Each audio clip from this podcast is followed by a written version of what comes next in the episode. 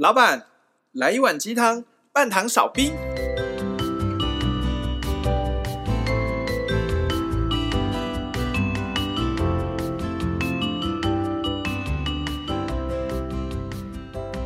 小师弟，我今天看你走路的时候掰卡，你是下面谁爽呀？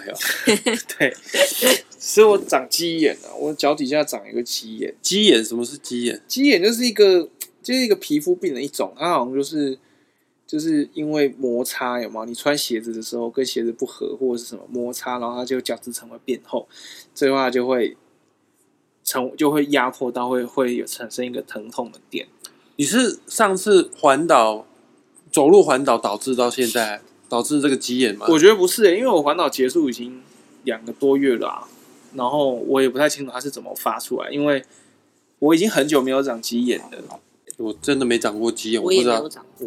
鸡眼就是一种皮，你说皮肤病吗？好啦，它也是一种皮肤病，但就是没有传染性。它真的就长得像鸡的眼睛，就是一个白色的，然后压下去会疼痛。啊，我刚刚好今天长到的地方是那个后脚跟的脚跟脚底板脚跟那边，你走路就会压到它，然后就超痛，就掰卡，什么都不能做。我昨天还去跑步诶、欸，我昨天下午去慢跑的时候，我想说。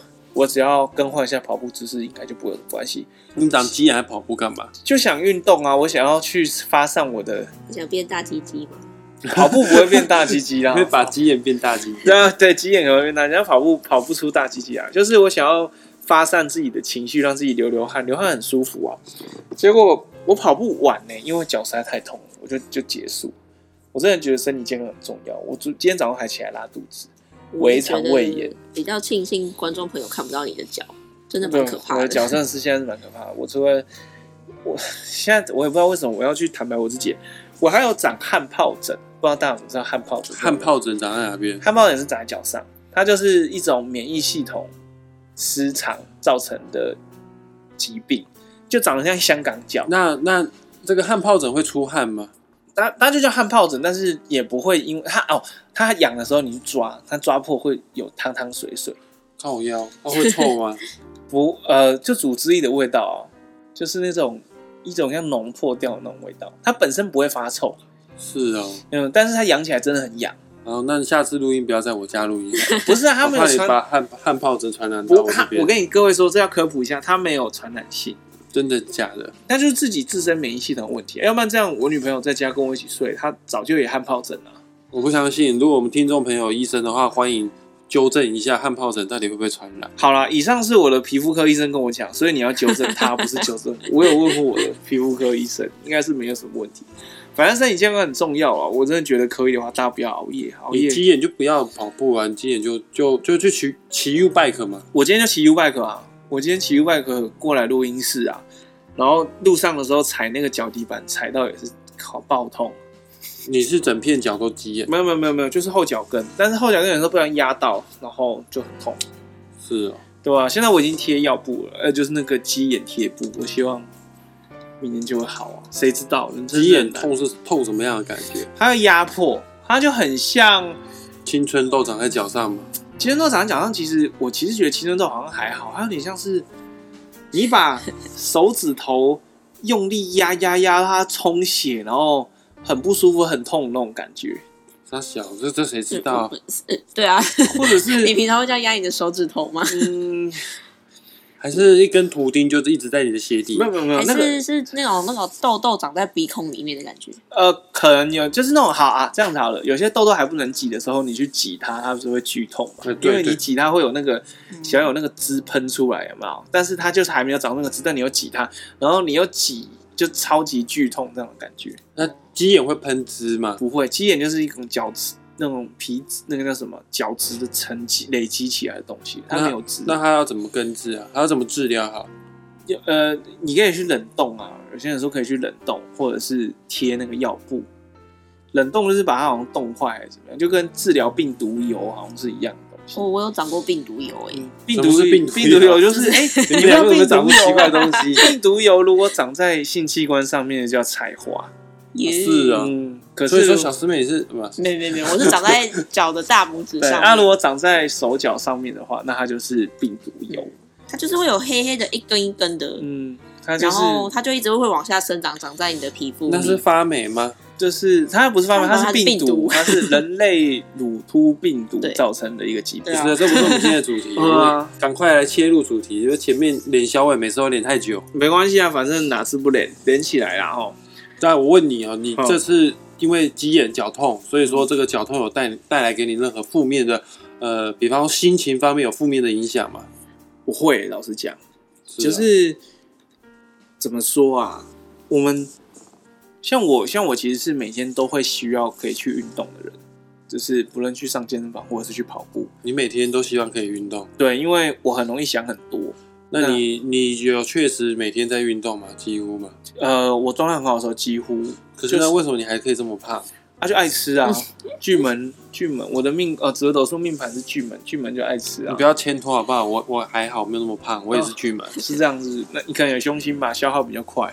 嗯，对啊，啊就是这但重点就是，譬如说像我今天我因为我长了鸡眼，然后我其实昨天晚上就是可能不知道吃到什么不干净的东西，今天有拉肚子，我有点身体有点虚脱状态，我就什么都不能做，其实会会感到闷闷的，对啊，因为我不能去运动了，然后我就觉得状态不是很好。然后又拉肚子，脚又很痛。脚又很痛，我又不能行动，然后在家里面，你知道我这么爱吃东西的人会没有食欲哎，就是没有想要吃东西，然后觉得今天好像要废掉了，什么都不能做这样。所以先讲一下，我们今天的主题就是要探讨为什么我们人会有负面情绪。嗯，其实我们已经无形之中已经切入主题了哈。对啊，如果你还没有听出来，就像那你可能真的就跟我第一集讲的一样，你可能没什么慧根啊。这么讲，对啊，没有啦，就是今天这一集我们要跟大家讨论的是什么叫做负面情绪。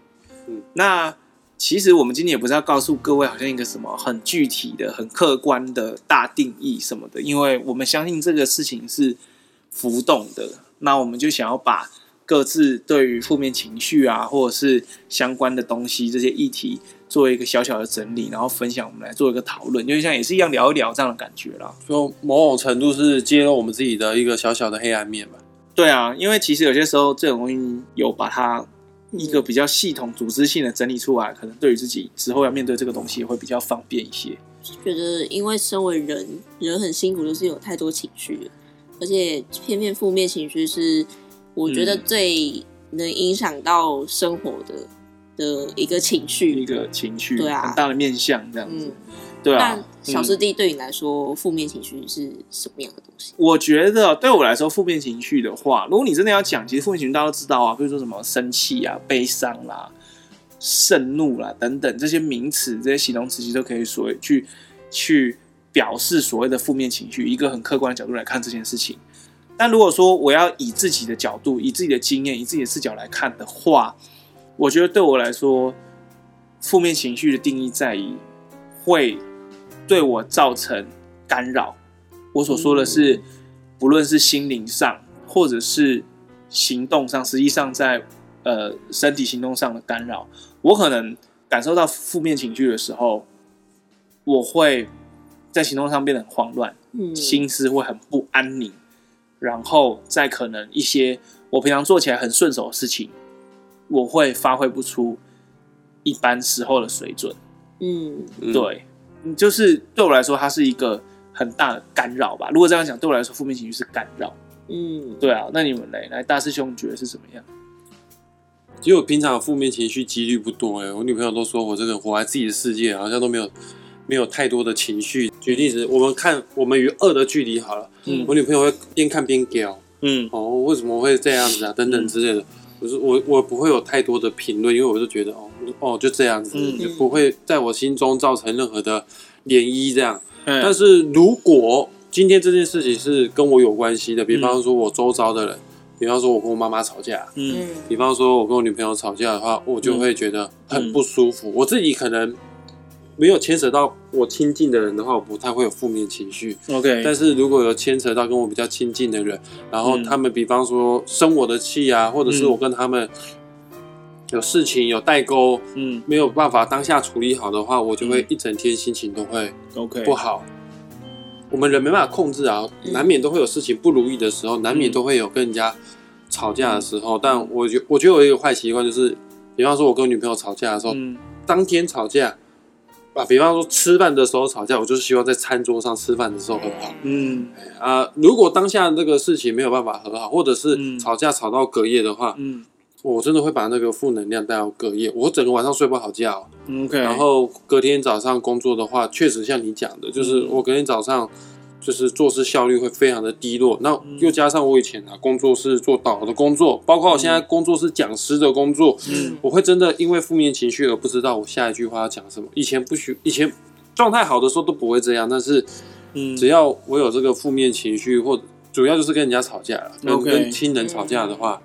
这个它会影响到我做事的效率，而且非常的明显。那如果我们要用短短一个词，就对你个人而言，你定义你的负面情，什么叫做对你而言什么是负面情绪？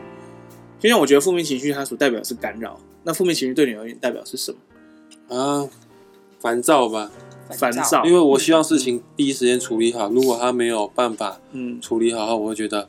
超烦，就会带给你一连串的情绪上的涟漪，这样子。对，而且我会把注意力就放在要如何去解决问题。嗯哼，我就没办法处于在当下，我该做其他的事情。OK OK，那小师妹呢？你觉得呢？嗯，因为其实我也不是，我自认我自己的情绪算稳定啦。嗯哼，就是负面情绪出现的几率其实不高，而且因为。嗯，说实话，我我也是比较关注自己的人，就是我会先把自己的情绪顾好，再去再去服务或者是跟旁边人互动。OK，所以每当有这个负面情绪出来的时候，会会引发我的一些黑暗面，比如说我可能就更把自己关起来。你会有黑暗面？我会啊。嗯哼。哎，小师弟，你认识小师妹比较久，她真的是一个很稳定的人吗？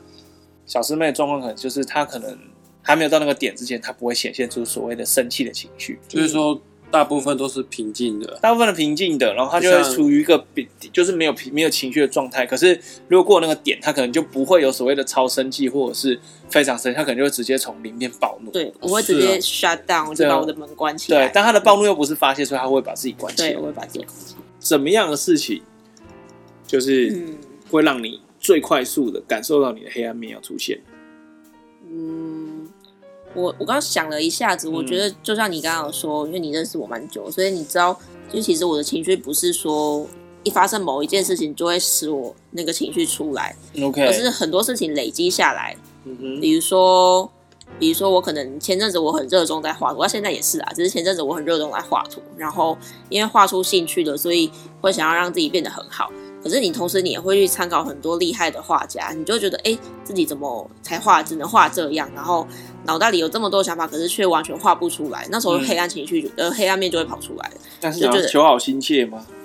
嗯，也是，就是一方面觉得天哪，自己怎么这么差，比不上别人。可是我就是会其实有时候会忘记说，人家可能是后面经营了十年才才能画出我眼前看到这些东西。OK，可是我就会觉得说，哎、欸。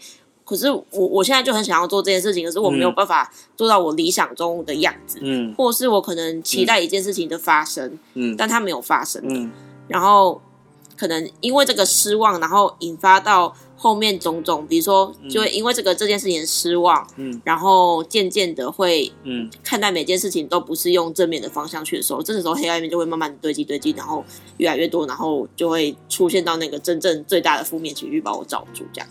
所以，那当那个黑暗情绪出来的时候，就所谓的黑暗面出来的时候，你最呃该怎么讲？意思就是最直觉的反应就是直接把自己的心关起来，这样吗？对，就不画了吗？也不是不画，我还是会画，嗯，只是就是变成呃，我好像看什么事情都不开心了。但是，嗯，但是同时间你又想把这件事情做好，所以你可能还是会画，可是又画的不开心，然后。然后又让自己觉得，哎、欸，怎么自己这么糟糕？Okay. 然后，但是还是会日复一日过每一天。就是我认为我的情绪是，嗯、就是会有它的高低起伏的。然后我可能就会觉得说，我现在情绪在最低，嗯、那我就是尽量的不要把我情绪带给别人，就是让自己一个人好好过日子。总有一天，那个情绪会从低波爬往上爬。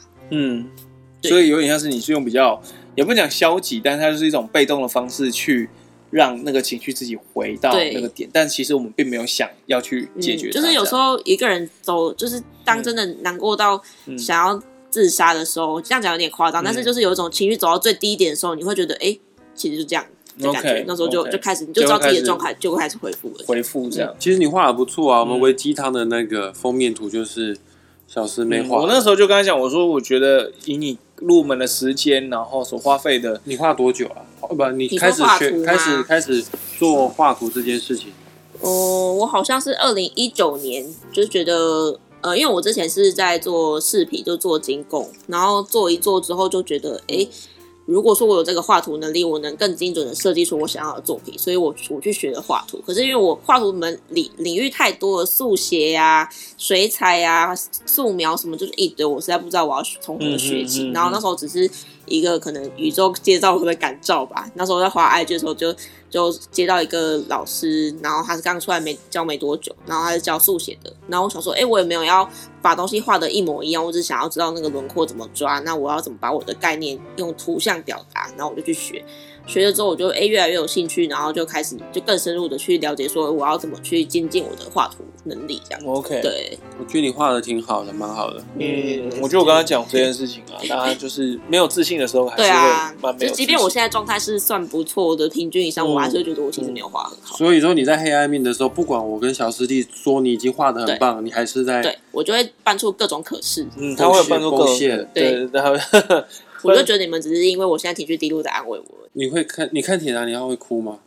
不太会。我其实看电影看什么我都不太会哭。嗯，但是你要要要要爆的时候，就是要要要要不就是零，要不就是一。但是你那个一是把自己关起来。对，因为我不太会暴怒发泄在别人身上，嗯，我反而是会把自己关起来，然后沉淀。嗯，可是因为对我来说，就是引发太多了。嗯太多的黑暗面了，我就觉得，嗯，这个这个现在的状态就就不是对的。那如果好，你把你刚刚所就是讲的所有的内容做个稍微的整理，嗯，如果用一个词，你要怎么去定义你的负面情绪？就是黑暗面，就是黑暗面。所以负面情绪对你而言的定义就是黑暗面。对，当我的黑暗面出现的时候，嗯，就是我负面情绪出来。对，然后大师兄是。你刚才讲是怎么样？烦躁。躁啊、当我感到烦躁的时候，就是我的黑暗，我的负面情绪。第一时间没办法处理完的时候，我就会烦躁。Okay, 就烦躁。那像我是干扰，我最明显的症状是，当我感受到我受到严重的干扰的时候，它就是负面情绪出来的时候。嗯。那像我们刚刚三个人这样讨论啊，其实就是我们想要去讨论出一个结果。因为像我们刚刚最一开始有提到的生气啊、愤怒、悲伤这些名词。其实他们只是一个负面情绪，拿来解释负面情绪，然后有点像先把它分门别类，用一个比较通俗、大家可以理解的方式去描述这些东西。嗯，但事实上，不是每个人的负面情绪，他所关注的点都是所谓的生气，或所谓的愤怒，或所谓的悲伤。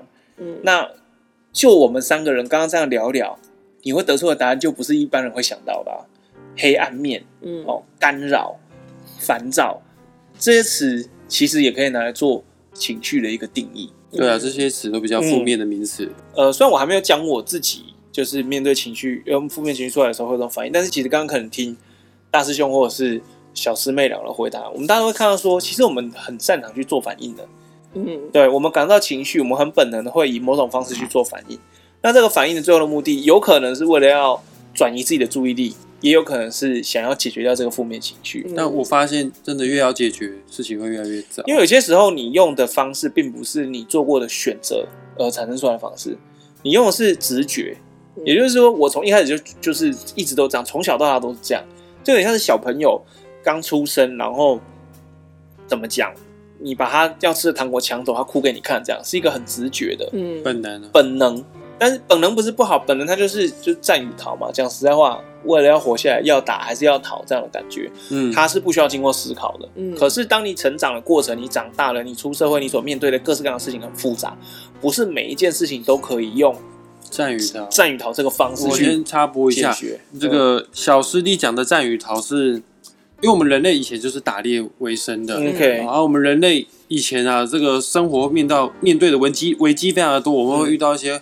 毒蛇猛兽啊，等等之类的。那以前人类啊，遇到猛兽的时候，嗯，大概就只有两个选择，第一个就是跟他拼，嗯，然后第二个就是怎样，就是逃跑。但是不管怎样，那个猛兽出现一定会带给我们负面情绪，会带给我们恐慌害怕啊。通常人类的本能就是要不就是战，要不就是逃，嗯，导致于这个虽然说是上千年、上万年我们的老祖宗的习性，但是直到现在，我们人类遇到任何的负面情绪。